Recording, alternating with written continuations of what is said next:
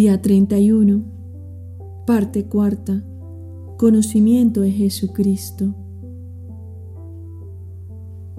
De la bondad y caridad de Dios que se manifiesta en el Santísimo Sacramento a los hombres.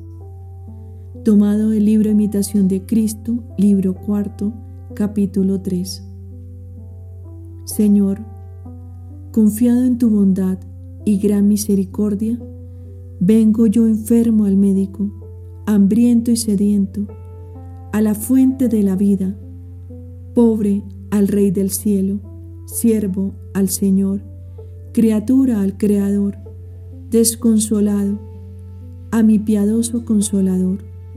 Mas, ¿de dónde a mí tanto bien que tú vengas a mí? ¿Quién soy yo para que te me des a ti mismo? ¿Cómo se atreve el pecador a comparecer delante de ti? Y tú, ¿cómo te dignas de venir al pecador? Tú conoces a tu siervo y sabes que ningún bien tienes por donde pueda merecer que tú le hagas este beneficio. Yo te confieso, pues, mi vileza, reconozco tu bondad, alabo tu piedad y te doy gracias por tu extrema caridad. Tomado del Tratado de la Verdadera Devoción a la Santísima Virgen, números 243, 245 y 249. Los que toman esta santa esclavitud profesarán devoción singular al misterio de la encarnación del Verbo. El 25 de marzo, que es el misterio propio de esta devoción que ha sido inspirada por el Espíritu Santo.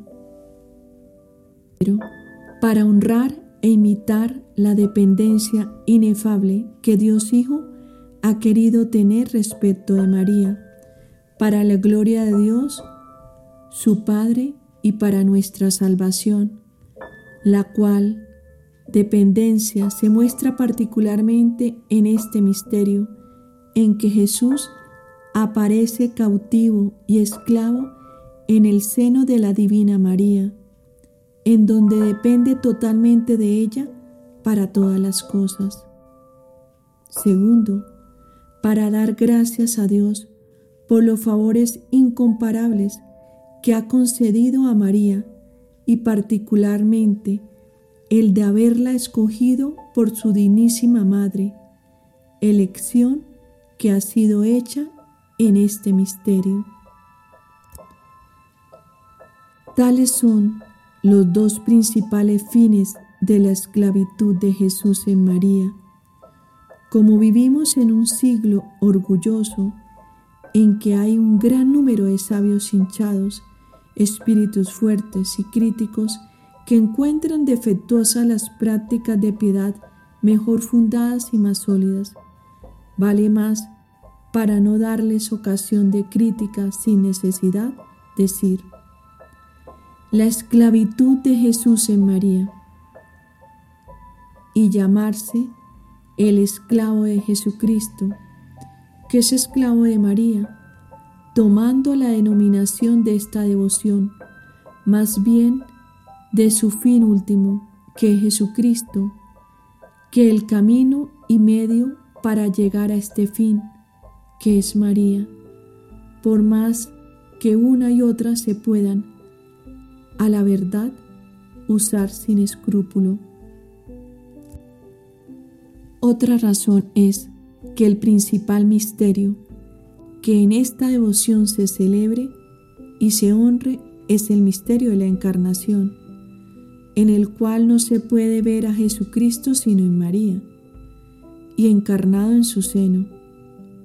Es más, a propósito decir, la esclavitud de Jesús en María, según aquella hermosa plegaria que tan grandes almas.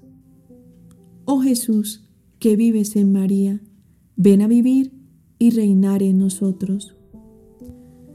Los que adopten esta esclavitud dirán con gran devoción el Ave María o la salutación angélica, cuyo precio, mérito, excelencia y necesidad pocos cristianos, aun los más ilustrados, conocen.